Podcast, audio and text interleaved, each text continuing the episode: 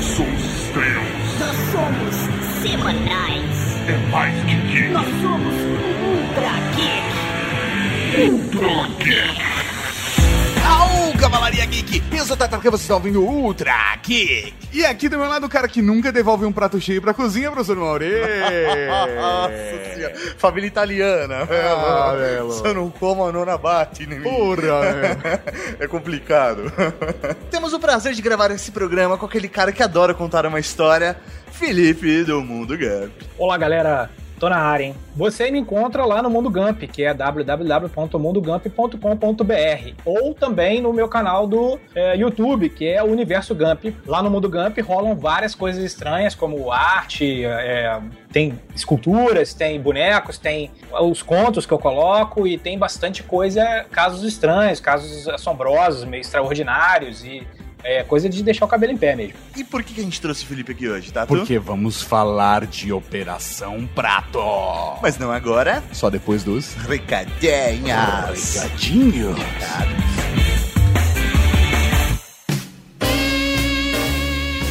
Recadinhos do coração. Coração não, caralho. Tá bom, recadinhos. Recadinhos, E estamos aqui para mais uma sessão de recadinhos do coração, Sr. Tatarkan. Exatamente, professor Mauri, começando mudando a música! Cavalariageek.com.br, a sua loja de colecionáveis. Exatamente, professor Mauri. E olha só, estamos falando de Arquivo X brasileiro, estamos falando do Roswell brasileiro, estamos falando de Operação Prato e temos três placas decorativas com tema de alienígena na Cavalaria Geek. É, sim, eu acredito. Temos a placa I Want to Believe Pixel Art, temos a placa I Want to Believe Abdução e temos a placa No Humans Allowed, que é uma placa uh, que é permitida apenas a entrada de aliens. Sério, essas placas estão muito legais. Acesse Cavalaria Geek e garanta a sua. Já temos lá diversas placas decorativas com diversos temas de filmes, séries, livros, quadrinhos. Você pode comprar uma placa com o logo da Rede Geek. Sim, ou The Internet's for Porn e colecionáveis. Temos colecionáveis de Star Wars, do Funko Pop com Finn, Kylo Ren, Stormtrooper, Snowtrooper. Também temos de Sherlock, o Sherlock já esgotou, assim como o Doctor Who, décimo doutor, também já esgotou. Mas logo, logo entra mais na loja e, velho, na boa, é o melhor preço de Funko Pop do mundo. Pior que tá mesmo, cara, assim, do mundo não, porque se for pros Estados Unidos, né, vai... Ah, é. o preço do dólar? É, é, mas aqui no Brasil a gente tá com um preço realmente muito bom. e, e, pra galera que foi na Campus Party, viu os capachos, o capacho Chill e We're Home esgotou na Campus Party, e outros capachos também esgotaram na Campus Party, receberemos muito em breve um novo lote de capachos. And camisetas. And camiseta. Logo, logo na loja também pra vocês. Então corre, conheça cavalariageek.com.br e garanta já o seu produto lindo!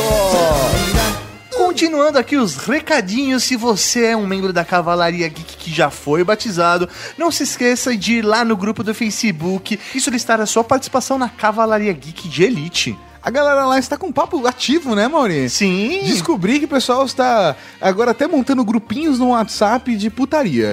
É, rapaz. Então, cara, tudo graças à Cavalaria Geek de Elite. Entra lá, registra também. A gente tá sempre participando da conversa, mandando mensagem, mandando posts exclusivos. Sim, a galera Posts sempre... exclusivos, eu adoro a palavra exclusivo.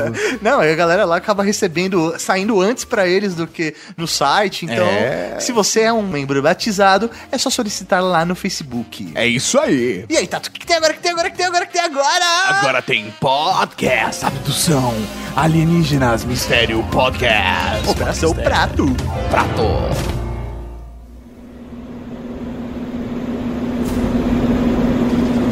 E eu momento da Operação Prato, vocês é, estavam toda hora mandando relatórios do que acontecia lá para a chefia, né? mas em algum momento vocês perguntaram se haveria possibilidade de informar a população sobre isso. Não, não foi feita essa pergunta porque a gente sabia que não era possível. Não seria cabível essa pergunta ao, ao comando, porque isso era assunto coletar dados e entregar ao comandante. Isso era tratado com confidencialidade. Isso. Era, nós tínhamos que coletar dados, documentar, fotografar, que o máximo possível e entregar, informar o comandante. A daí pra frente, o era dele.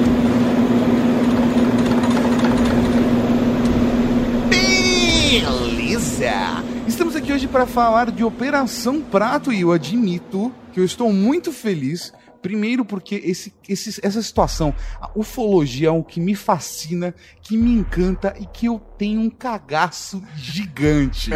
Então é um misto de Prazer e dor, é isso? prazer e dor, é mais ou menos isso, cara. E fico muito feliz de estar aqui com o Felipe, que, cara, eu acompanho demais o trabalho dele no Mundo Gump, então juntar a gravação do Trageek junto com o Felipe é uma coisa que há muito tempo eu tô tentando fazer, né, Felipe?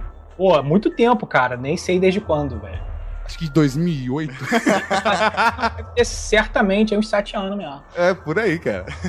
De repente o cara tá ouvindo agora pela primeira vez Ultra Geek. Nós já fizemos Ultra Geek também sobre ufologia, onde a gente descreve um pouco do universo, como é o estudo disso, que não é simplesmente um achismo, existe ciência por trás da ufologia. Se você quiser ouvir o Ultra Geek 129 ou 129, está aqui no post o link. Que foi gravado com o nosso querido amigo Afonso Solano. né? Sim, Afonso Solano contando suas paixões por ufologia e a gente contou alguns casos lá fora e como as coisas funcionam. Afonso Solano, que é meu brother no grupo Epic. Olha!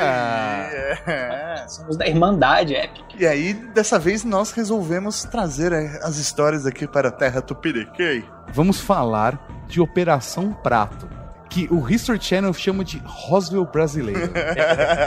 Cara, eu, em alguns aspectos eu acho que a Operação Prato, ela é, não sei se isso é uma heresia dizer isso, mas eu acho que ela chega a ser talvez mais impressionante do que o Roswell. Eu acredito que o, o fato da, da Operação Prato ter mais relevância do que o caso Roswell é por ser comprovado por militares, né? Ter depoimentos Sim, de militar falando, ei, foi isso, isso, isso, e a- as pessoas têm acesso ao relatório militar do caso. Tem, exatamente. Na verdade, é, é muito mais do que isso, na verdade. São em torno de duas mil páginas da FAB. Dessas duas mil páginas, estão liberadas cerca de 300 páginas. O, ar- o, o arquivo da Operação Prato, ela compõe mais ou menos umas 500 fotos. Dessas, 150 já foram liberadas. E você tem 16 horas de filmagem em película. Fi- Filmagem em filme de cinema. É. Desses filmes, nenhum, nenhum segundo foi liberado até hoje. Mas várias pessoas já assistiram esses filmes. Esse material todo tá no lugar chamado Arquivo X, que fica no Condra... É, apelido do lugar. Do lugar.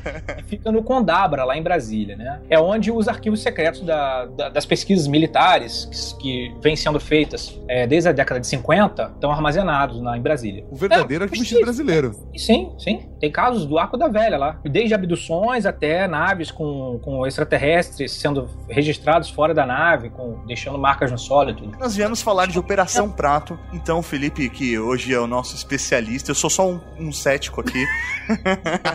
Não, sério, Felipe, você pode explicar pra gente como surgiu essa operação, onde aconteceu, por que chama operação? Vamos começar do Posso. começo. Posso, vamos começar do começo. Então, a primeira coisa que eu preciso dizer é o seguinte: eu não sou um especialista. Não, eu te intitulei Eu sou- especialista de internet, agora você é. Eu gosto muito de estudar esse assunto, mas eu nem sou ufólogo. Eu tenho uns caras que me chamam de ufólogo. Aliás, inclusive, tem alguém botou na internet lista dos ufólogos e me bo- e botou meu telefone, cara. Nossa. Seis da manhã, me liga uma pessoa, sei lá, do Acre, chorando, que tá vendo a nave em cima da casa dela. Tipo, porra, velho, o que, que eu tenho com isso? Quer dizer, os caras acham que eu sou ufólogo. Mas eu não sou, eu não sou exatamente ufólogo. Eu fui membro da revista UFO, fazia parte de ilustrações da revista UFO. Até por isso que eu consegui essa. Fiquei com uma, uma das cópias, né? Do relatório da Operação Prato. E no período que eu tava lá, na- na- na- trabalhando junto com o pessoal da revista UFO e tal, eu fui é, pegando um monte de material e lendo, mas antes disso, eu já estudava bastante esse assunto. Eu devo pesquisar ah, é, assuntos ufológicos, eu chuto aí há uns 30 anos já, desde molequinho. Eu era fascinado com essa porra. E sempre fui fascinado sem nenhuma razão, porque eu nunca vi nada. o que eu deve ser uma decepção, né? Não, né? Porque você pergunta aos ufólogos, não, eu vi uma nave que apareceu, não foi abduzido, não sei o que, desde então comecei a pesquisar, não, porra nenhuma. Eu sou curioso com essa porra, cara. Nunca vi, é, já fui atrás, já fiz vigília, não apareceu nada, só um mosquito pernilongo me mordeu. Eu sei, cara, é, tem que ser honesto com o negócio. É eu gosto do assunto, mas assim, você fala, porra, você tem uma prova cabal, absurda, assim, que você fudeu, é, tem que acreditar totalmente. Não, não tenho, cara. Eu tenho uma porrada de relato, tenho uma porrada de fotografia, uma porrada de vídeo, e o fenômeno, e a, e a multiplicidade de, de prismas desse fenômeno é gigantesca. E que eu acho que tem que ser pesquisado sob um ponto de vista científico. E você, então, como curioso especialista, Você, você é o especialista da vez, porque o Mauri, ele é o cético. Eu sou o cara do I want to believe, mas eu, não, eu não leio, não acompanho tanto o assunto pelo poder do cagaço, talvez. Sim, talvez por falta de tempo, não sei. Agora você, você é mais envolvido nesse universo. Então até por Sou. isso que a gente queria a sua perspectiva aqui dentro, sabe? A gente poder Sim. conversar sobre essa história, conversar sobre Operação Prato, não num bate-papo super, super solto, mas contando as coisas que a gente sabe, que a gente pesquisou sobre o assunto. Claro, sim, vamos falar sobre a Operação Prato, mas é, é sempre bom a gente lembrar isso, que assim, eu, eu não sou um especialista e eu não, não estava à frente desse caso especificamente. Então, tipo assim, eu posso cometer alguma falha de. Porque eu, pô, tô falando aqui de memória, gente. Não, lógico, cara. E fica tranquilo, que se tiver alguma falha, os ouvintes vão corrigir.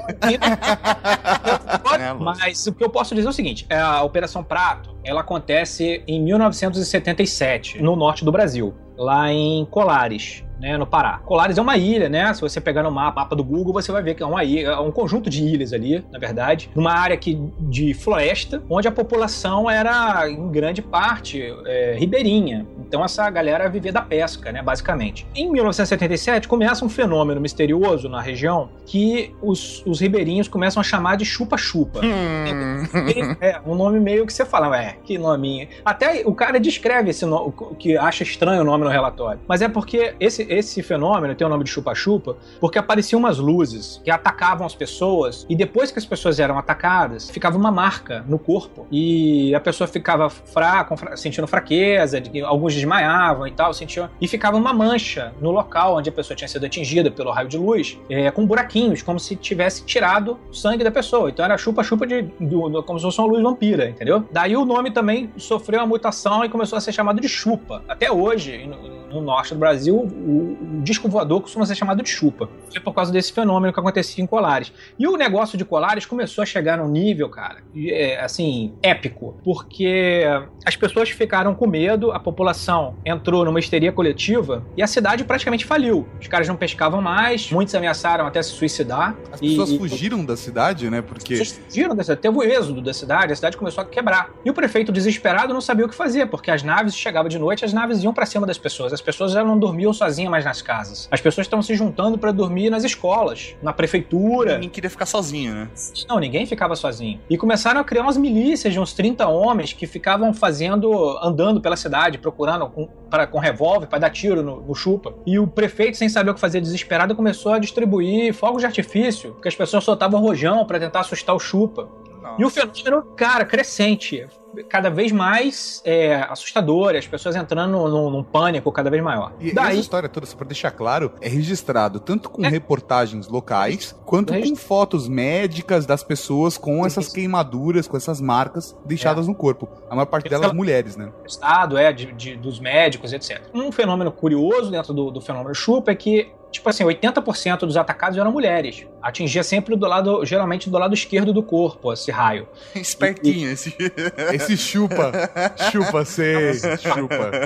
Geralmente na área, na, na proximidade do seio mesmo. E tirava o sangue das pessoas. Bom, o negócio começou a ficar muito grave mesmo, o prefeito pediu ajuda. Felipe, É. só uma coisa. Mas Ah. tem algum. É, é claro que tirou sangue das pessoas? Ou era só o que as pessoas falavam que acontecia? Não, no relatório da Operação Prato, eles deixam claramente que o volume, que assim, eles fizeram um volume gigante de entrevistas no- durante a operação. O volume expressivo dessas entrevistas revelam que eles estavam tirando sangue mesmo. O que acontece? Eles pediram ajuda a- aos militares, porque era 77, era final do, do período da ditadura, né, ainda era governo militar, e os caras começaram a achar estranho aquela coisa, desse- essa movimentação, esse pânico, ter toque de recolher, e mandaram é, o comar, o segundo comar mandou um destacamento de, de Belém para investigar o fenômeno. E foi assim que o, o coronel Irangê Holanda assume a dianteira dessa investigação oficial da Força Aérea, que, e ele batiza a operação de Operação Prato em referência aos fly saucers, né, os discos voadores, platilhos volantes no espanhol. E o cara pega, como no Brasil a gente chama de disco voador, para não dar muito na pinta, ele botou prato. É Em uma todo coisa lugar do mundo, o resto o pessoal chama de Chama- prato, de Pires. pires. voador, é sempre uma relação assim. E no Brasil não, ele chama de disco. E aqui aí o cara resolveu botar prato porque tem uma, cria essa referência e tal. E toda operação tem esses nomes, né? Tipo Satyagarda, os nomes esquisitos, vocês gostam dos nomes. Cara, eu queria ganhar dinheiro criando o nome de operação policial, velho. Deve ter um cara que ganha pra fazer essa porra. E deve ser muito maneiro um trabalhinho desse. Bom, Porra. É, o mesmo cara que cria o nome de esmalte, né, cara? É, é. Aí o, seguinte, os caras vão pra lá, o Irangê, ele acreditava em vida extraterrestre, mas ele não levava a sério que o fenômeno que estava acontecendo em Colares fosse real. Ele achou que aquilo ali era a população ribeirinha tendo um surto de histeria coletiva. Alguém viu alguma coisa, gritou, todo mundo entrou na paranoia. Porque assim, histeria coletiva acontece, já tem ao longo da. tem registrado ao longo da, da, da história vários casos de histeria coletiva. Teve um, por exemplo, um surto de dança na Idade Média. Que é não sei louco. se vocês já leram sobre isso. Todo mundo começou a dançar sem parar. As pessoas dançavam até desmaiar. Foi uma histeria coletiva que aconteceu. E as pessoas, em casos de histeria coletiva, também afirmam que viram as mesmas coisas e que tiveram É, as mesmas é. Então, percepções. assim, o, o Irã já estava completamente certo. Poderia realmente ser isso. E eles foram pra lá pra verificar, achando. O Irã já tinha quase certeza que era isso. Ele já foi meio que no preconceito de que era isso. Mas quando ele chegou lá, ele já encontrou a, a pesquisa já um pouco adiantada. Já tinha uma, uma equipe, né? Trabalhando. Quando ele chegou pra assumir que ele estava em Brasília, ele chega e a pesquisa já tinha começado. A galera que tava na pesquisa, porra, já tava todo mundo crédulo ali, tava todo mundo Fox Mulder. Porque os caras tinham visto a nave, o caralho, dando raio, perseguindo eles e já tinham fotografado. Só que o Iragê chegou com meio com o negócio já, já rolando. Então ele pegou o bonde andando. Ele chegou não acreditando. Os caras falavam pra ele que era verdade, ele dizia que não e tal. Que se ele queria ver a porra aparecer na frente dele, etc. Tanto que logo depois que ele diz isso, acaba aparecendo, né? É, velho, não pede não que vem. Tu lá, tu viu, não sei o quê. Não, ele falou, não, viu, não vi a nave, eu vi uma luz. Luz não é nave. Porque o cara era chato, velho. Ele queria ver a parada mesmo, ele queria ver o oco, né? E então começa a, realmente a pesquisa, que foi uma pesquisa de campo que eu acho que foi muito bem realizada. Eles fizeram catalogação das pessoas relacionadas ao fenômeno, eles anotaram tudo que essas pessoas disseram, todos os relatos, não fizeram análise crítica dos relatos, deixaram os caras falarem o que eles queriam. E eles atravessaram, cara, uma área gigante de, de campo, entre várias ilhas e comunidades que são, pô, tipo, no meio da selva, e foram colhendo esses, esses relatos e tal. E eles, ao mesmo tempo que eles faziam esse tipo de coleta de informação, eles também ficavam com um destacamento que ficava a noite inteira olhando pro céu, cara, e anotando tudo que eles viam. Então, pô, o relatório, cara, chega a ser chato de ver. É tipo assim, 4 horas da manhã, nada a relatar no período.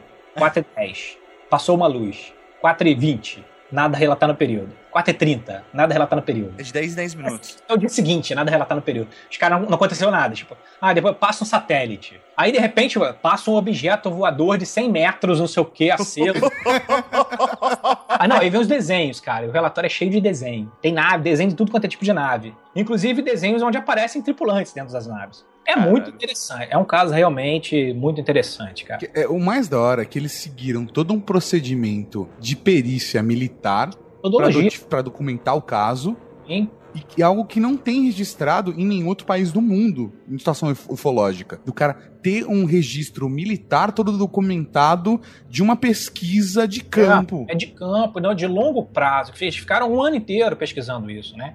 Então você tem desenhos de mapas, assim, mostrando as trajetórias das naves. Porque acontecia muito isso, de as naves passarem muito alto e eles ficarem na dúvida se o que eles viram no satélite ou era uma nave. Só que assim, de repente o negócio fazia um L, aí os caras já, porra, não é satélite, entendeu? Ou o negócio ia pra frente e voltava, dava ré em alta velocidade, a gente falou, porra, não, não é satélite. Você detecta isso no relatório, que há um, um crescente ali em relação ao- aos próprios pesquisadores. As naves param de aparecer em lugarejo e começam a aparecer onde os caras estão. É como se elas tivessem ficado curiosas com aquele destacamento que tá ali no meio da selva, os caras olhando de binóculo, acendendo lanterna, etc.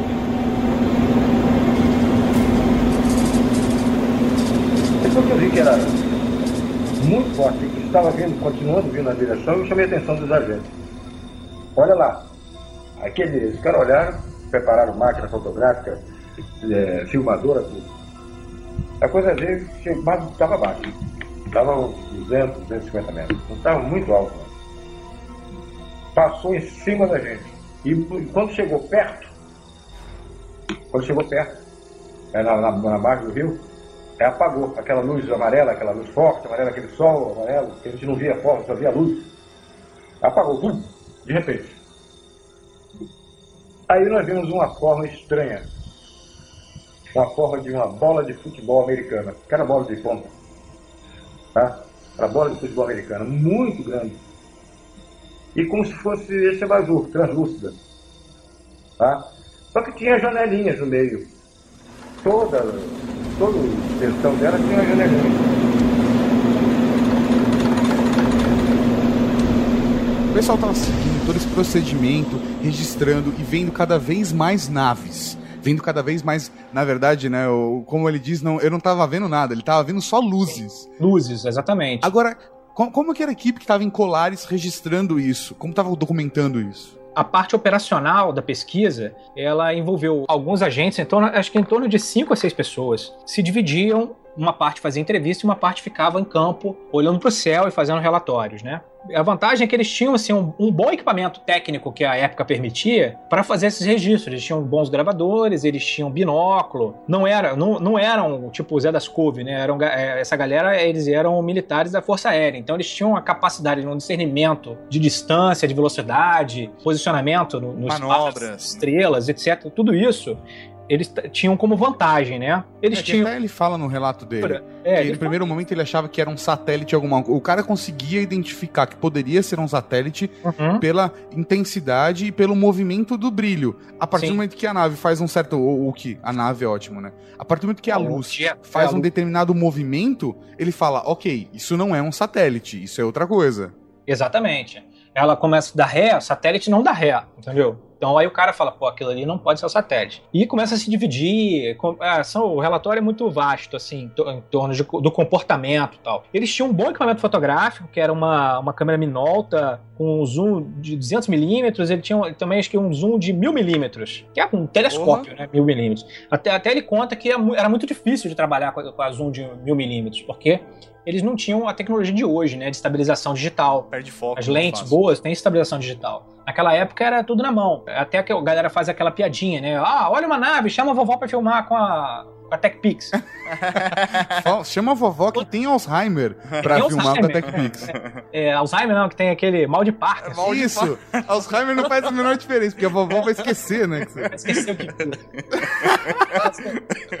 O que acontece é isso, que quanto mais, quanto mais longo o zoom, né? Quanto maior, maior a tua, a tua, tua teleobjetiva, mais difícil é você manter aquela porra no foco. Porque qualquer mexidinha sai a porra totalmente do, do, do centro da parada. Então, Sim. E, o, e o fenômeno, ele não é uma estrela, que o negócio fica parado. Ele é um negócio que tá se mexendo na atmosfera. Então, é muito mais complicado e tal. E eles também tinham um, um binóculo de aumento de cinco vezes e tal. Tinha. Assim, eles tinham equipamento bom, tinha uma verba, uma verba de operacional razoável. Então os caras podiam pegar barco, eles Eles tinham helicóptero também?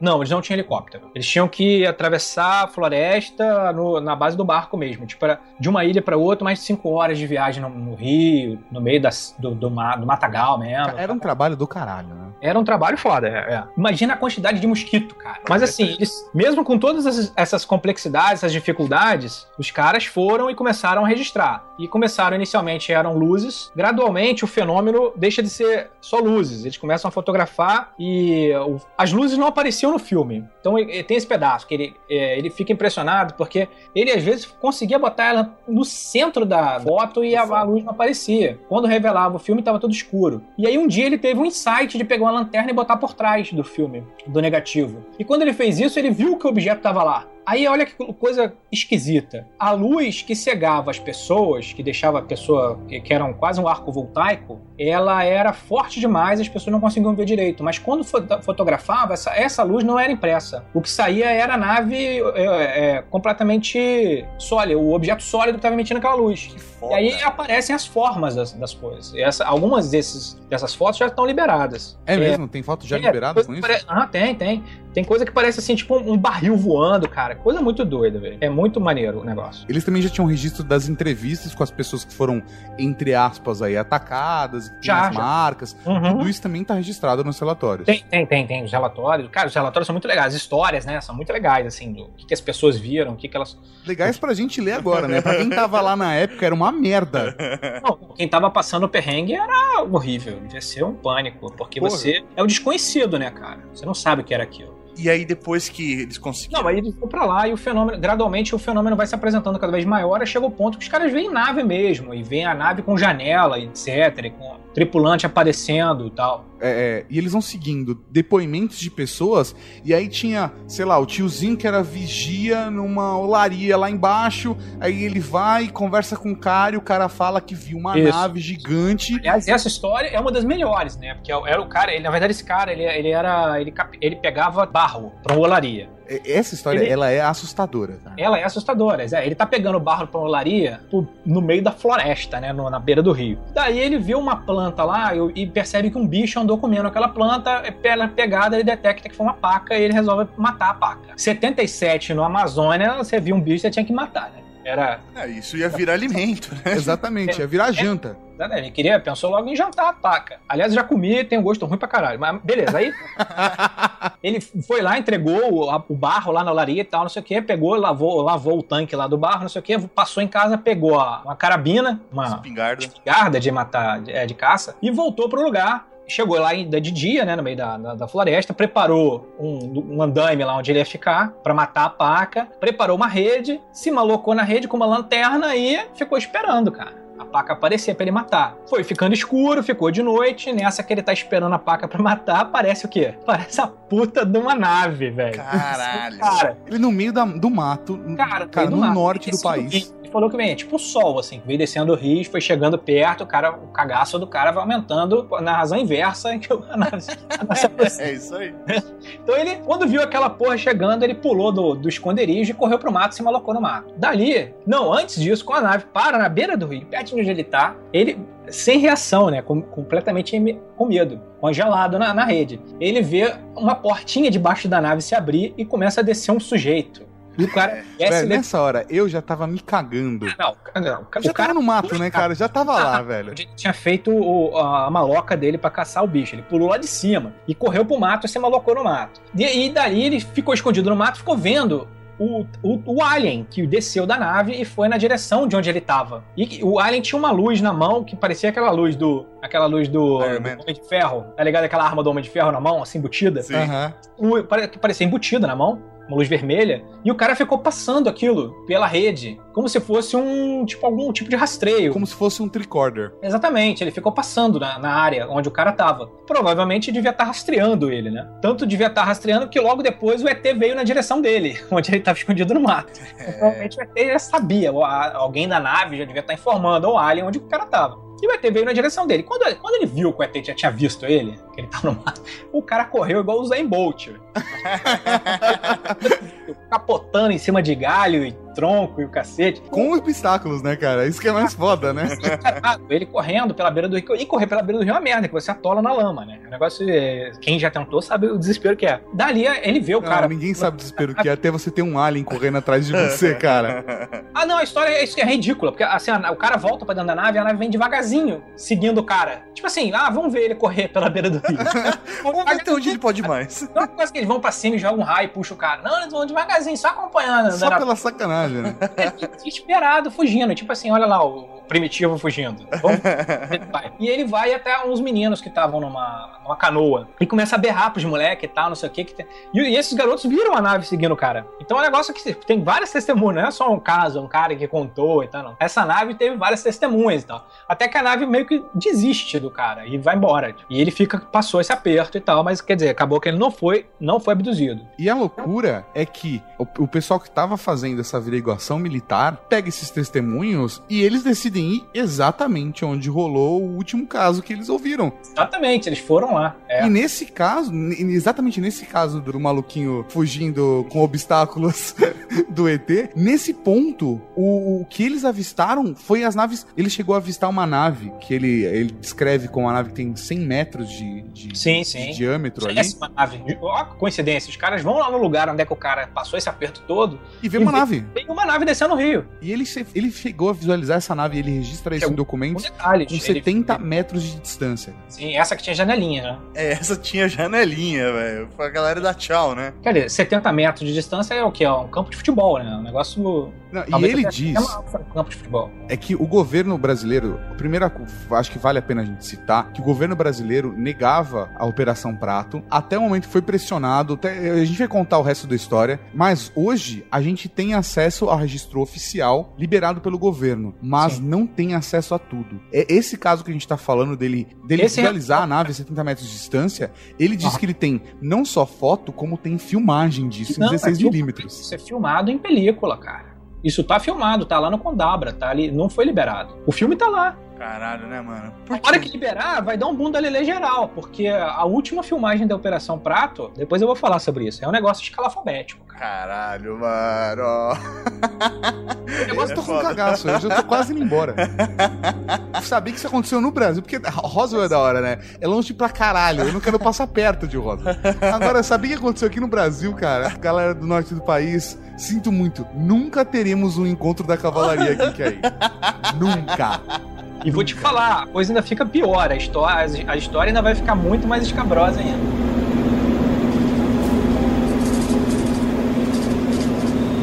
bem grande. Uma bola de futebol americana grande passando em cima da gente, a baixa altura. E fazia um ruído estranho. Fazia um ruído de. esse ar-condicionado. Quando ele passou devagar, passando devagar em cima da gente, de propósito, devagar, bem devagar. A máquina filmadora estava acionada. E a- o, o- mecanismo dela faz um ruído. Eu pedi que o agente que estava mexendo, estava filmando, que ele parasse de filmar. Porque eu não queria, eu queria tirar dúvida. Eu não queria confusão desse ruído da máquina, que com o ruído que eu estava ouvindo. Aí ele bati no, no japonês, ele parou de. Você está ouvindo? Eu estou. Era esse barulho da catraca. Aquele... Tem um barulhozinho desse esquisito lá no meio.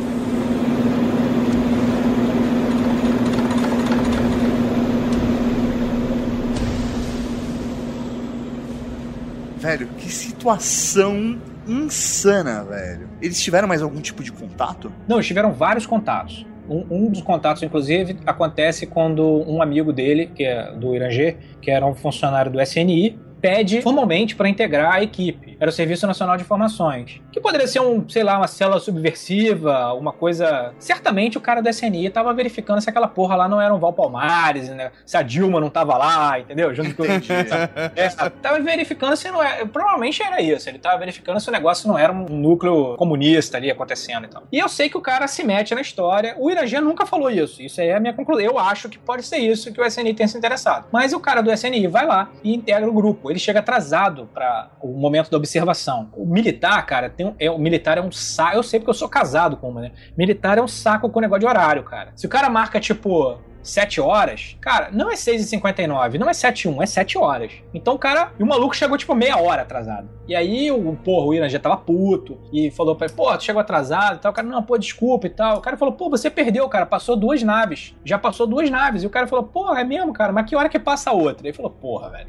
Isso aqui não é bonde, né, caralho? Que hora que passa a outra? É bonde, não, porra. Tá me tirando, né? É, o cara do SNI é, fala assim, mas porra, o que, que é isso aqui? Aí eles olham pra cima, cara. Tinha uma nave parada em cima deles, apagada.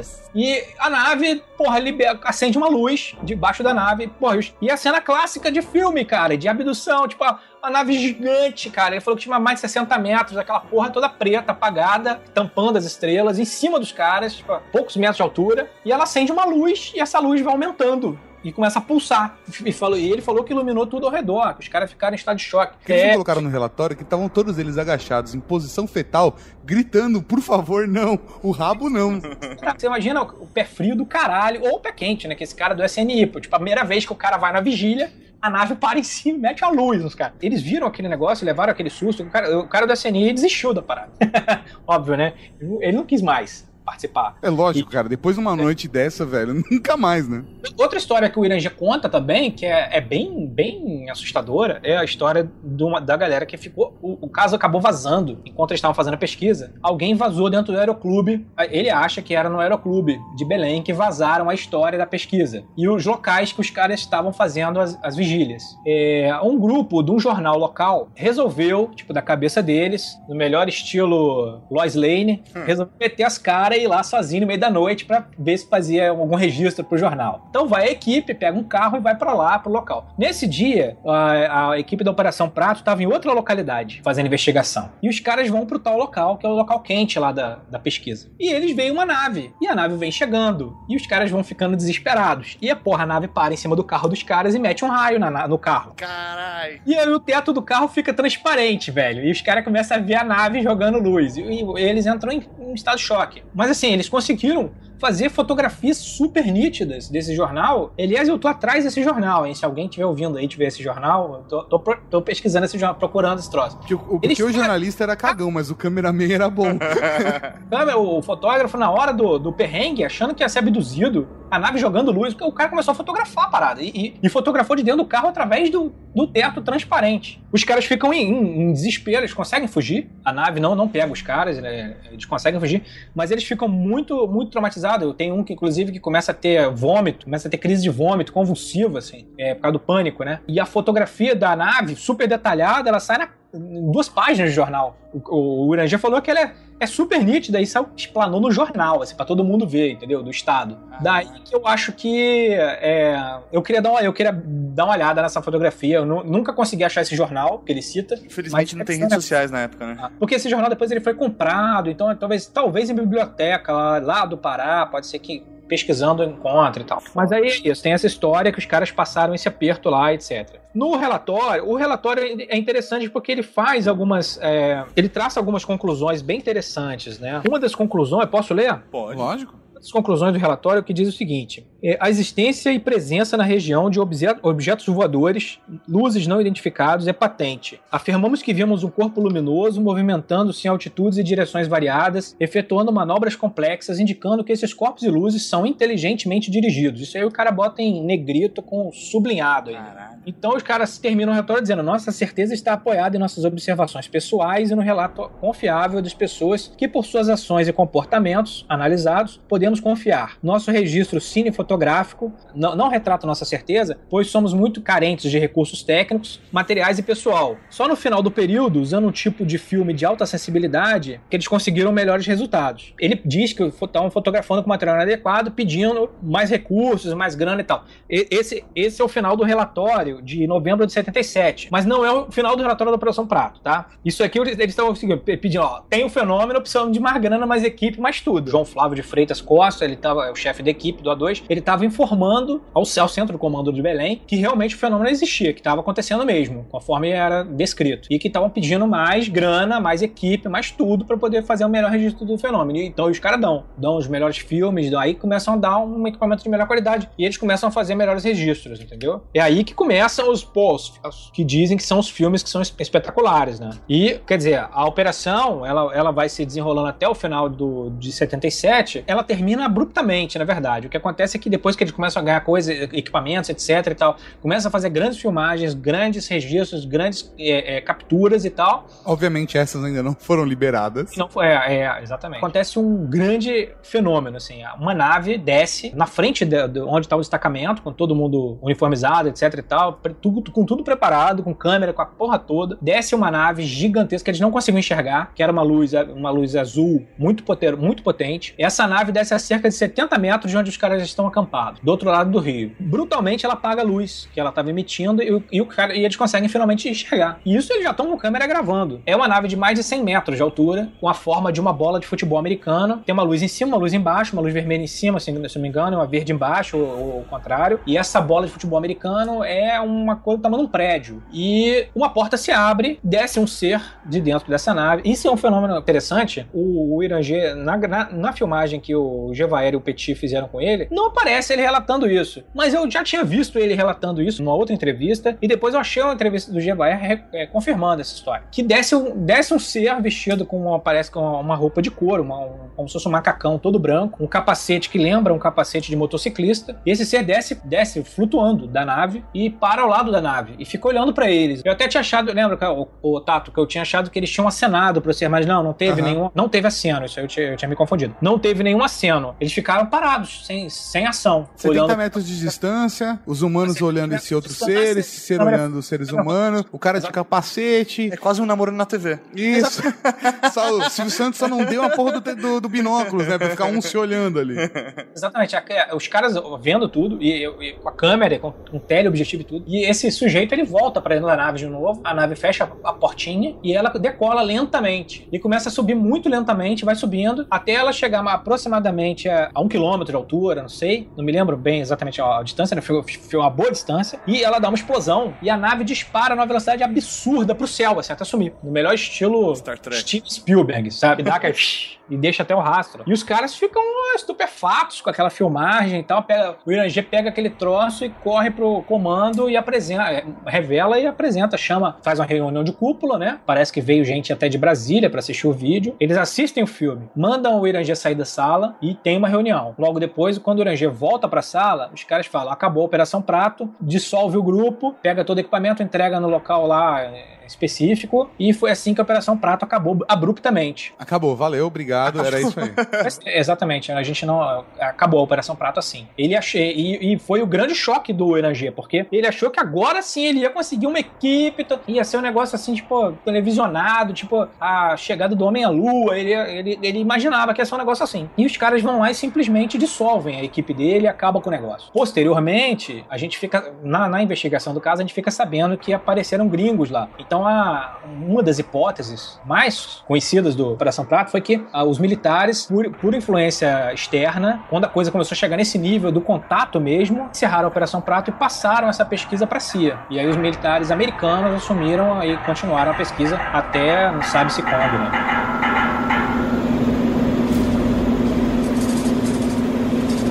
Eu doido pra parar aquele. A bandeira chegar lá no topo e parar o hino, para eu poder coçar meu braço. Eu não podia tirar a mão da bala. Aí o braço coçando, mas tão ruim que eu. Quando parou, eu cocei, eu vi que estava vermelho esse lugar aqui. Aí um dia, por mera curiosidade, eu apertei nesse ponto. Aqui. Presta atenção aqui. Quando eu apertei, parece o troço aqui na frente, ó. Olha aqui, ó. Isso aqui, ó. E se eu apertar assim, você vai ver que ele aparece aqui no meio, ó. Passa a mão. Tá vendo? Como se tivesse uma coisinha de plástico, um pedacinho de plástico aqui, ó. Olha aqui, ó. Você já fez algum raio algum tipo já? Não sai nada. Olha aqui, ó. Olha, o ponto aqui. Pega, pega nesse ponto aqui. É. Aqui não, não, na ponta ali. É, eu tô sentindo uma coisa. Parece uma agulha que ficou lá dentro. Uma, uma bem mole, é um plástico. Um plástico, plástico. Uma agulha de plástico que entrou e ficou. Não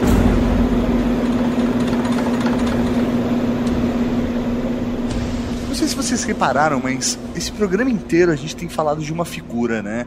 O cara que liderou as investigações da Operação Prato, o cara que deu o nome da Operação Prato. E, velho, ele é realmente uma figura extremamente importante que hoje a gente consegue falar dessa situação com mais propriedade por conta de uma postura que ele teve, que foi revelar algumas informações. É o capitão É, é. Uirangê Holanda. Sim, o Irangê Holanda ele revelou, ele revelou a Operação Prato, exatamente, porque até então a gente tinha é, a ufologia, os ufólogos, eles tinham rumores da Operação Prato, né? Porque os ribeirinhos viam, os caras lá, as entrevistas, sabiam que a FAB estava investigando, mas ninguém sabia do relatório. Então muita gente perguntava para formalmente pedia a FAB a liberação do, do, do coisa, e a FAB negava, dizia que não existia isso. Então foi um negócio assim meio meio chocante quando o militar, que era o cara responsável pela operação, chama os- o, o Ademar Gevaer e o, e o Marco Antônio Petit para revelar que ele tinha um relatório que tinha gu- guardado com ele, entrega aos ufólogos e conta, durante, vai dar uma entrevista gigantesca, na casa dele em Cabo Frio, ele já estava na reserva, ele conta toda a história da operação, essa parte enorme que eu não contei aqui nessa entrevista, né? Mas ele, ele revela isso tudo, ele revela ao mundo a Operação Prato. E mostra os relatórios da operação, com as assinaturas, com carimbo de confidencial, com o símbolo da FAB, com os desenhos, com os mapas, com tudo. Com, eh, pega joga literalmente no ventilador, né? Dando uma credibilidade que nenhum caso ufológico até hoje tem. Lógico tem, cara. Isso aí é o cara que estava à frente do, do, do negócio, entendeu? Que é absolutamente idôneo o que que ele fez. E aí, ele revelou esse negócio e fez essa entrevista. Depois a entrevista aparece no Fantástico. E antes da revista UFO conseguir publicar a entrevista dele, antes ele poder ver a matéria dele publicada, ele apareceu morto. Alguns defendem é que ele era deprimido. Ele era um cara que tinha muita depressão e tal. Mas como que ele E apareceu numa crise morto? de depressão, pois é, então. Numa, supostamente, numa crise de depressão, ele teria resolvido dar cabo da própria vida, o que eu duvido absolutamente. Dois dias depois ele resolve se matar, né? Um negócio meio estranho. Não, não, e o pior de tudo, ele aparece enforcado na própria cama. É, o cara é, ele apareceu morto do mesmo jeito que o, que o Vladimir Herzog apareceu morto. É isso aí. Se você acredita que o Vladimir Herzog foi lá e se matou na cadeia, você pode realmente acreditar que o Irã de Holanda também se matou enforcado com o roupão na cabeceira da cama. Porque é assim que ele apareceu morto. Ele estava enforcado com a corda do roupão na cabeceira da cama. Porra, não, você, você só consegue se enforcar no lugar onde é que é alto que você não pode encostar o pé no chão. Que é impossível. Não tem Mesmo como. o cara desmaia no- na cabeceira da cama, ele encosta no chão, ele não vai ter constrição no pescoço dele suficiente para ele, ele morrer enforcado, entendeu? Eu acho que mataram ele, acho que ele foi suicidado. É, Mas- suicidaram com ele. Dentro da, dentro da ufologia, acontece muito isso. Às vezes você sabe uma certa coisa, só que essa certa coisa vai te gerar problemas em outros casos. Por exemplo, você falar que um, que um militar revelou segredos militares e logo depois mataram ele, todo militar que tem segredos militares pra- pra contar pros ufólogos vai pensar o quê? É ruim Não é uma boa ideia. então, isso meio que explica por que que muita gente tende a fazer tipo a campanhazinha de dizer que não, ele era deprimido, ele se matou, ele revelou a verdade e resolveu se matar e tal, não sei o quê. Porque eu acho muito estranho o cara ter, ficar todos esses anos esperando pra revelar a verdade e não, e não e mesmo que ele queira se matar, ele não esperar pra ver a o que que saiu. O cara, o cara Ele esperou o suficiente pra ele conseguir chegar na reserva. Por quê? Eh, Antes de ele se aposentar, ele vai, ele vai abrir a boca, esse cara perdeu o resto da vida dele. Agora, é. ele ainda esperou chegar na reserva, aposentou e... aí foi lá e lançou a bomba. Lançou a bomba, exatamente. E logo de, e naquela semana apareceu morto. Que não faz o Então- menor sentido. é uma coisa louca, né? E aí a morte dele causou uma certa comoção, porque quando o cara morreu, aí o negócio virou arquivo X de vez, porque, porra, o o cara que é informante, né, que liberou todo o segredo, contou tudo, contou inclusive que ele, ele acreditava que tinha sido abduzido. Não obstante a contar que ele achava que tinha sido abduzido, ele falou que ele tinha um implante, ele mostrou no vídeo, tem no vídeo no YouTube, você É procura muito louco isso, galera. Sério, Esse procura no YouTube. Ah, Então tá- tava lá o bagulho. Dá pra ver no vídeo. Dá Não pra é um ver o plastiquinho, ele fala que tem um negócio de plástico. É, como se fosse um plástico, uma coisa. E que não aparece em radiografia nenhuma, que é mais estranho ainda, né? Posteriormente à Operação Prato, não foi durante aquele período lá, foi na casa dele já. Ele já estava na reserva quando isso aconteceu e tal. Teve uns fenômenos estranhos que depois passaram a acontecer. A porta do carro abria sozinho, coisas esquisitas mesmo. Livros que tipo, saíam, coisas que saíam voando na casa dele. E aí, logo depois, então, aparece o Irangê morto. E quando ele aparece morto, o cacife ficou alto da jogada, né? Então, é, quer dizer, a gente não sabe até hoje realmente, com, com o lance da morte do Irangê, a gente perde muita informação. Porque é, eu não acredito que durante a pesquisa de, de um ano inteiro ele tenha conseguido dar numa entrevista de um dia, né? Cara, não, não tinha como. E assim, Então- você vê a entrevista É- dele, ele tem. Ele fala com um nível de detalhe. E você Tá. não vê que ele, assim, tá inventando. Você vê que ele realmente tá buscando na memória dele. Tem uma hora da entrevista que eu acho que ele considera se ele deve ou não falar. Tem hora que você para assim, ele não tá, ele não tá inventando história, ele tá avaliando se vale a pena abrir tudo. Eu tenho amigos que acreditam, que ficam pesquisando e tal. Eles acreditam que o Irangê foi morto não pelo que ele disse, mas porque- pelo que ele poderia dizer. Que ele não tinha dito tudo na entrevista. E esses caras acreditam também que o Irangê também não, nunca entregou todos os, a, todas as filmagens à FAB.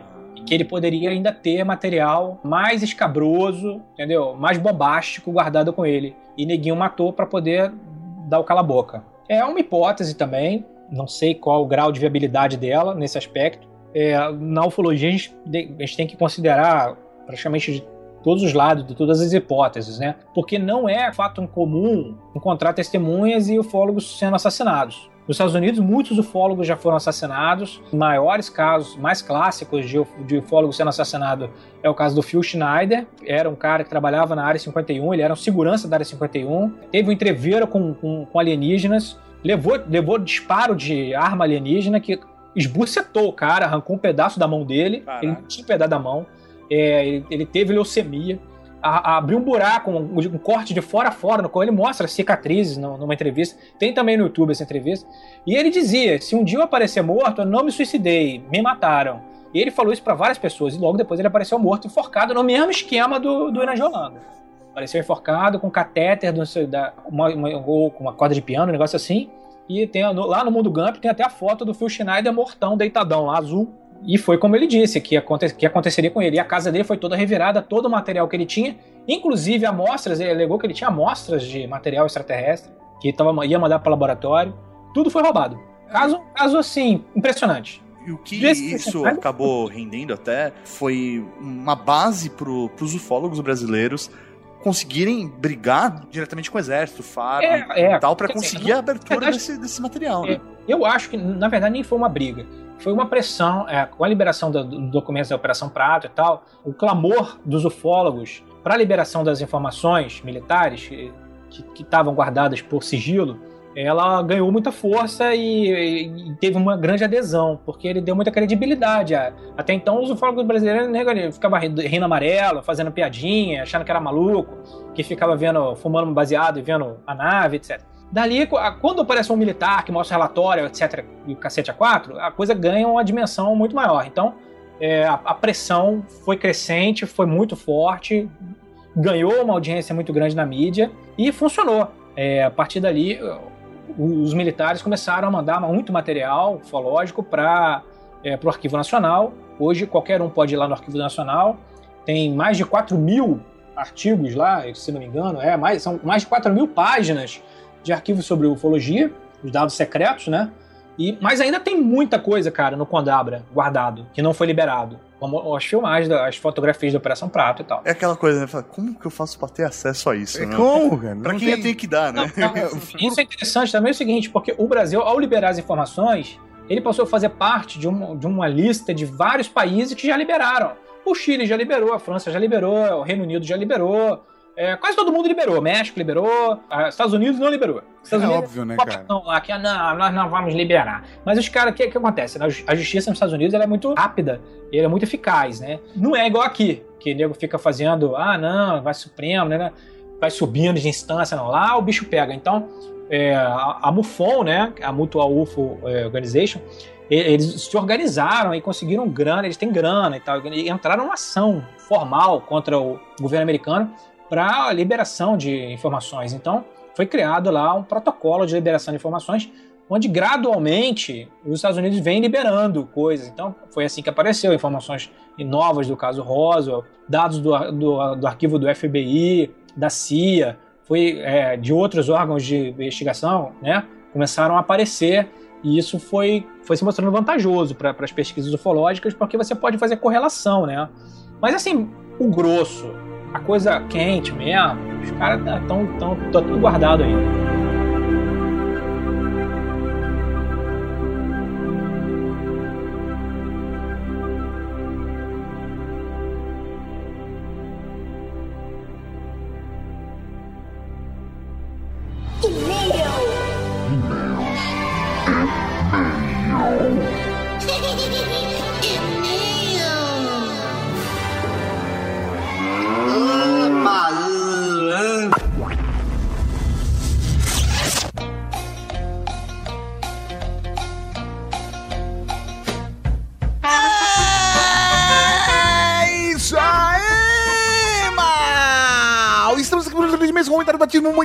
No Tragcast!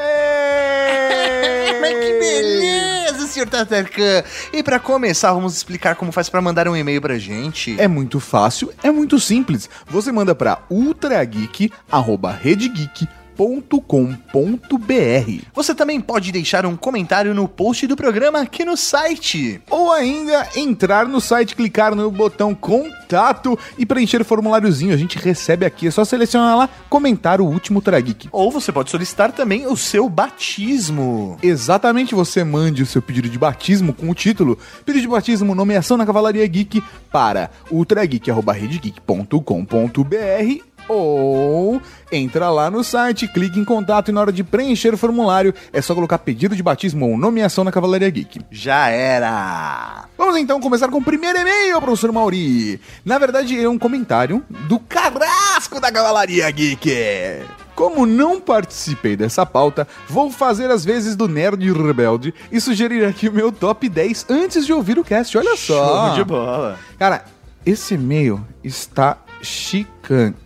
Nossa, tá muito grande. Então vamos dar uma resumidinha, tá bom, Ori? Vamos falar os top 10 dele. 10. Atlântida. Uma nação opulenta o bastante para desafiar os deuses e ser afundada por isso. Eu, eu- eu gosto muito do estilo de escrita do Carrasco, sabia, cara? sim. Ele escreve muito bem. 9. O Tesouro de Forrest Fenn. Um milionário diagnosticado com câncer que escondeu um baú com algo entre 1 milhão e 3 milhões de dólares, ouros e joias. Caralho. 8. O Tesouro de Oak Island. Sim, tem até programa no History Channel. Sim. Que ninguém sabe se é viking, pirata ou templário é, que fica em Oak Island. 7. A taça, Ju a taça Júlio Rimet. Caralho, é verdade. Essa é muito boa, é muito boa. Nossa. Mas não é um tesouro, mas vale dinheiro. Caramba, isso acho que até seria, vale até um Geek a história do Júlio, da, da taça, cara. Sim. Que é animal. Roubaram e ninguém é sabe. triste. Animal não, é triste. É, não, não. é- a história é interessantíssima. Que é triste, é, mas é interessantíssima. 6. O tesouro de John Dillinger. Uma mala cheia de dinheiro que um mafioso enterrou em algum lugar. É, rapaz. O quinto lugar é bem legal. Quinto lugar, o vagão dos 10 centavos. Em 1907, um vagão levando 5 mil moedas de 10 centavos se perdeu nos canyons do Colorado, atacado por bandoleiros ou despencando de um abismo, ninguém sabe. E nunca foi encontrado. Sensacional, velho. Caramba! As moedas são de 10 centavos, mas o valor atribuído à carga é de 3 milhões de dólares. Foda. Que foda! 4. Nuestra Senhora de Atocha. Atocha. Um navio. É, desculpa. Um navio espanhol levando ouro da América Latina para Espanha naufragou na costa da Flórida. 3. O tesouro da Ilha Coco. Sim, nós falamos desse. Tarará. 2. A Câmara de Âmbar. Ah, Sim. falamos também. E um, o tesouro de Montezuma. Que também foi falado no programa. É isso aí, então. Um Raul pro lindo do Carrasco que mandou a sua seleção de top 10 tesouros perdidos. Raul, seu lindo. Sempre bom falar com o Carrasco. Sim. O próximo é um e-mail, mas não é um e-mail qualquer. Esse e-mail é um batismo!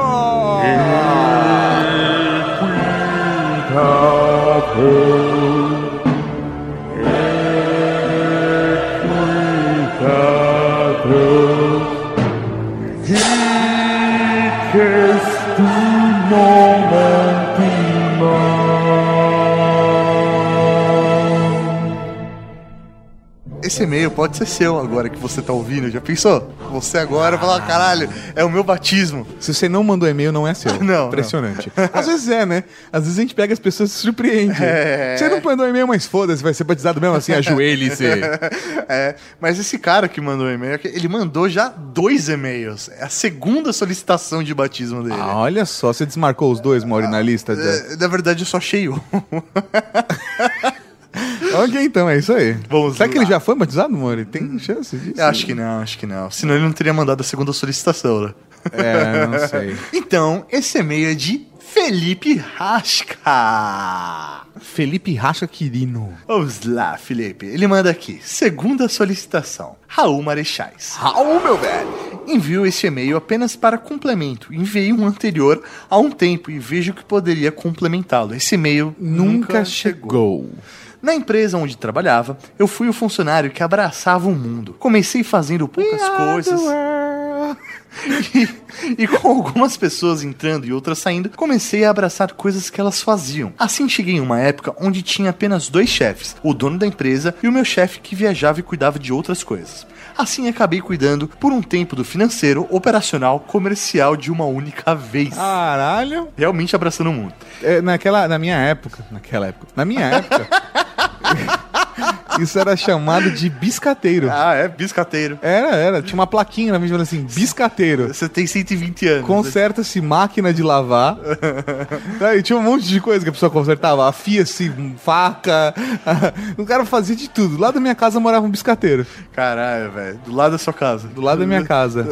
Do seu quarto. Não, não, do lado da minha casa na época que eu morava com meus pais lá no interior de São Caetano. Sei. Em trabalhos do curso e sobre meus projetos pessoais, que agora estou pondo em prática, eu vi que não consigo realizar a distribuição de tarefas de maneira adequada. Ele é ótimo pra trabalhar, mas pra delegar talvez nem tanto, é isso? É. Ou, sei lá, para viver sozinho, né? Ah, talvez seja isso. Sempre prefiro trabalhar só em muitas coisas. Sei que isso é errado, que devo dar a chance a outras pessoas, mas esse problema já está sendo solucionado. Prefiro muitas vezes durante a semana no curso ficar só ouvindo podcast, jogando e tudo mais e dando pouco de mim às amizades. Caramba. Ele é um cara solitário, ele gosta da solidão. Cara. Ele gosta do silêncio dos pensamentos. Mas assim, algumas pessoas precisam de outras pessoas para realizar as suas É atividades. verdade, eu sou, um, eu sou um desses, cara. Eu adoro pessoas à minha volta, conversando. Assim, sei lá, 10% do meu tempo eu adoro ter um monte de gente à minha volta. Os outros 90% eu gosto de ficar em silêncio. e muita gente. A gente não tá nos 10%. ah, não. e algumas pessoas nasceram pra fazer algo sozinha. Não significa que ela é uma pessoa ruim, Não. ou que ela faz mal, Não. ou que ela é melhor do que os outros. Não! Significa só que ela precisa de fazer no tempo dela, somente ela, do jeito dela. Então, Felipe, rasca, ajoelhe-se. A partir de hoje, tu serás conhecido como o Cavaleiro Solitário da Cavalaria Geek.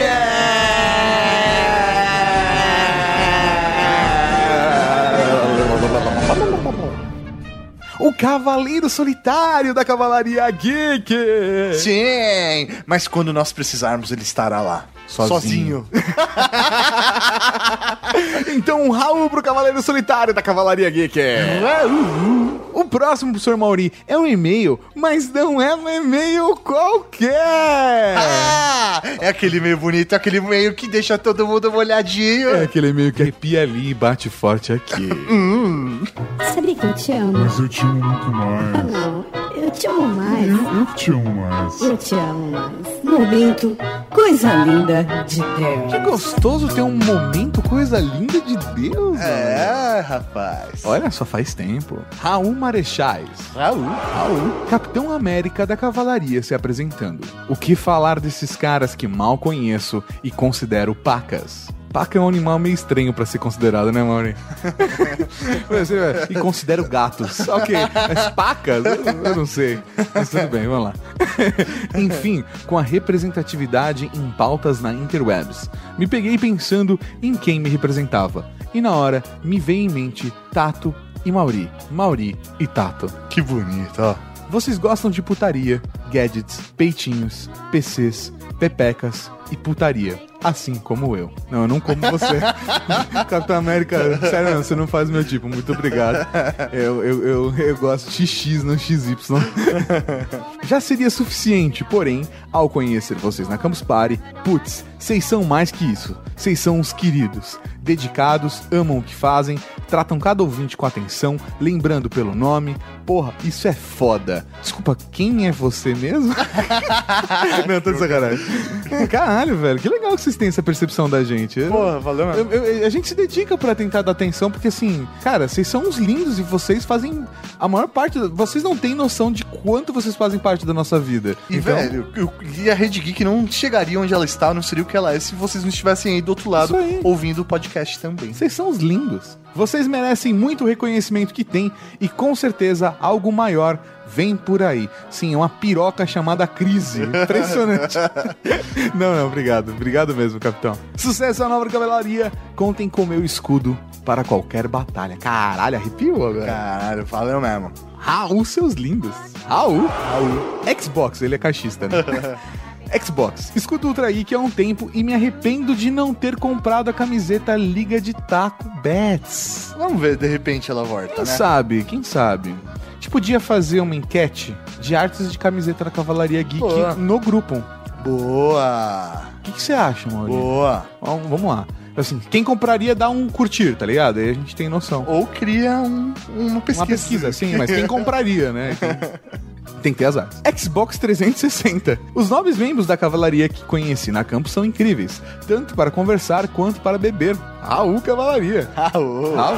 E Xbox One. Pretendo comprar porque joystick é foda pra caralho. Cara, o melhor joystick de console, na minha opinião, do Xbox One. É foda pra caralho. Muito bom mesmo. Atenciosamente, Daniel Antônio Conte, o Capitão América da Cavalaria Geek. Um Raul, meu velho. Raul. Desliga você primeiro. Ah, desliga você, mano. Ah, desliga você.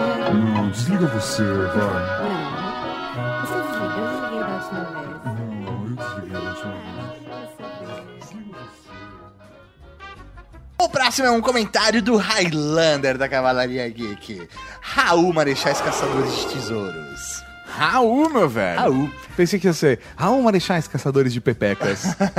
Adorei o episódio.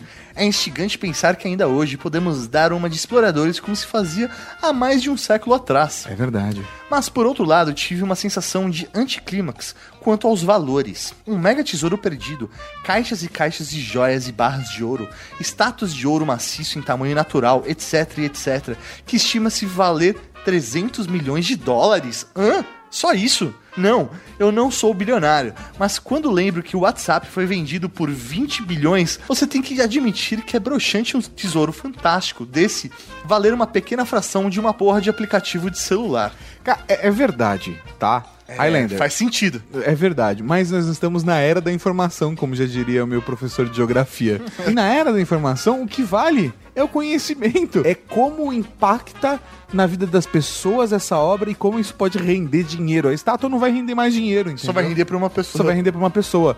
Por isso que o aplicativo vale 20 bilhões de dólares. Ele manda aqui, PlayStation 1. O cérebro da gente gosta de pregar peças mesmo. Em um determinado momento, o professor Mauri ou Tato, não me lembro quem, disse, entre aspas, mas esse não é um tesouro qualquer. E aí, é claro que meu cérebro não ia deixar passar essa e juro que não ouvi o que veio depois. O que eu ouvi foi, mas esse não é um tesouro qualquer. Esse tesouro é um batismo! Toda hora. Então é isso, um Raul para o Highlander da Cavalaria Geek. Um Raul, meu velho! E falando em Raul, Vamos para o Momento Raul!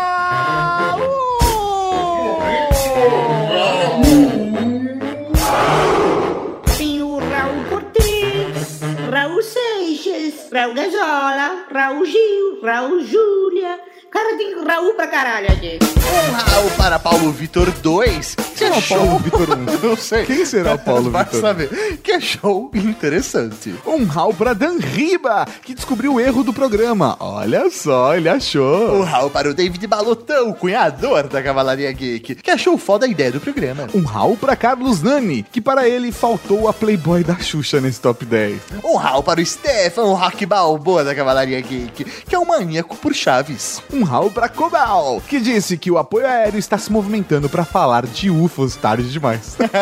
Mas nunca é tarde. Mas nunca não, às vezes é algum caso de experiência pessoal. É, véi. Eu quero fazer cavalaria. Vocês gostaram desse Ultra Geek? Curtam e compartilhem mesmo. Porque se tiver bastante download, eu vou fazer mais. ca- Eu, eu não tô, eu tô eliminando o Maurinho história. eu vou fazer mais Ultra Geek sobre casos de UFOs, abdução e ufologia no Brasil. Um Raul para Michael Stray, que fez menção honrosa ao sequestro do voo 305, que hoje é o único caso de pirataria aérea não resolvido. Caralho, que da hora! Um rau pra Léo Brusque, o mensageiro espacial da Cavalaria Geek, que quer um top 10 pessoas que saíram pra comprar cigarro e nunca mais voltaram. é da hora isso. Um Isso é para Rafael Ramos, o agente 13 da Cavalaria Geek, que traduziu também o código Morse. Um Raul pra Psicopanda, que tem um nick foda, e contou sobre seu vizinho sonhador. Um Raul para o Ash da Cavalaria Geek, que achou um ótimo episódio. Um Raul pra Fagiane Júnior, que se perdeu nas muriçocas. Um Raul para o Luquita da Cerveja, que sentiu falta do mistério de Oak Island. Um Raul pro Ferreira da Cavalaria Geek, que ainda quer um Ultra Geek sobre rentais. Caralho. Um Raul para Carlos Guedes, o lampião da Cavalaria Geek, que mandou uma sugestão muito foda de placa para a loja. Oh, muito obrigado. Um Raul pra você que mandou e-mail, mandou comentário, mas não foi lido aqui. Um Raul para você que baixou esse programa. Um Raul pra você que vai acessar cavalariageek.com.br e vai comprar nossos produtos muito lindos e ajudar a Rede Geek. Um Raul para você que já foi abduzido. Nossa, que medo. um Raul pra você que, por conta da edição desse programa, além de atrasar, também ficou sem dormir durante uma semana. Valeu, Cavalaria Geek. E até semana que vem. Com mais um Ultra Geek. Aqui na Rede Geek. Falou, tchau. Tchau. Raul. Eu espero que agora eu consiga dormir. Boa Susto, eu quase me caguei aqui. O Rafa chegou em casa e abriu a porta, eu tava relaxado. Eu tenho um pulo na cadeira que vocês não viram minha cara. Sério, eu, Felipe. Eu mordi a cadeira, desculpa, Felipe. O cara que mora Mas com a gente abriu a porta atrás de mim, velho.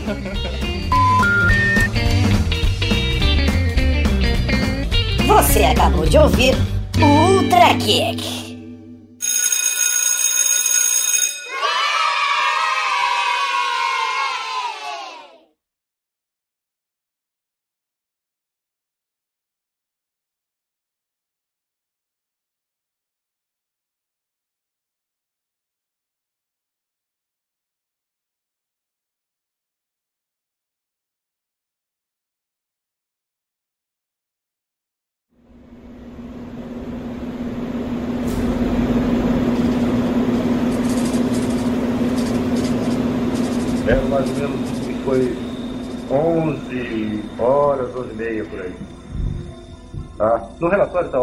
Eu já faz tantos anos, mas era em torno de 11, entre 11 horas e meia-noite. Tá?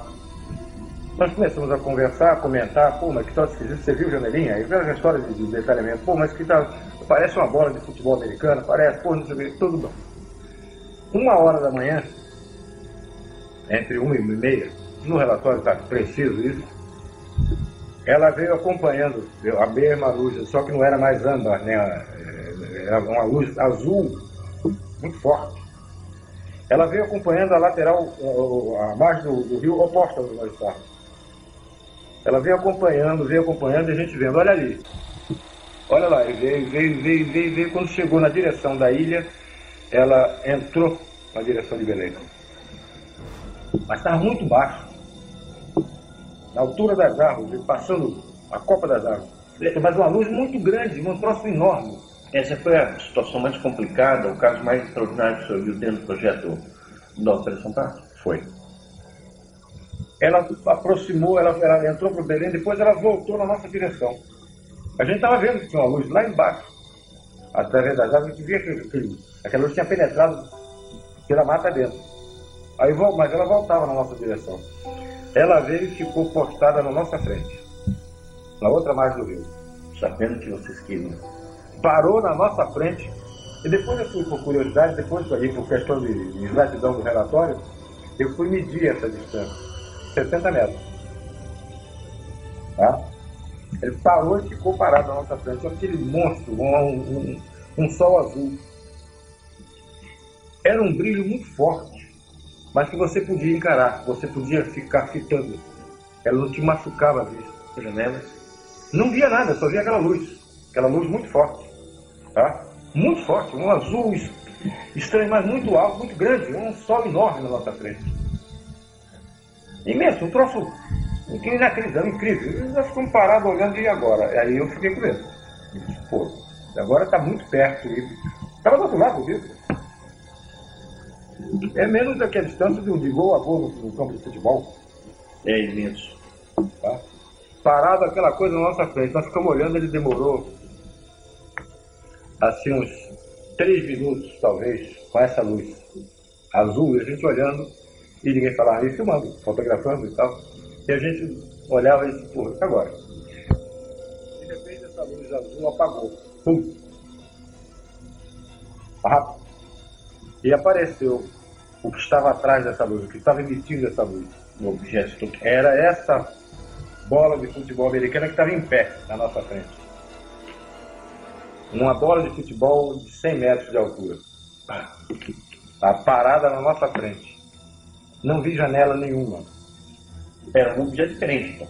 Devia ser o mesmo, mas devia estar com ou a- a- o interior apagado, alguma, sei lá, alguma coisa assim. Não, não, não dá pra. Não, eu não te digo que vi janela. Tá? Vi aquela bola de futebol, aquela coisa de, na, na nossa frente. Ficou mais algum tempo e de repente ela com medo. Eu, ficou com medo. E agora? Todo mundo ficou com medo. E agora? Se esse cara vem carrega a gente? Como é que fica? Ninguém sabia o que, ia daí pra frente, o que ia acontecer.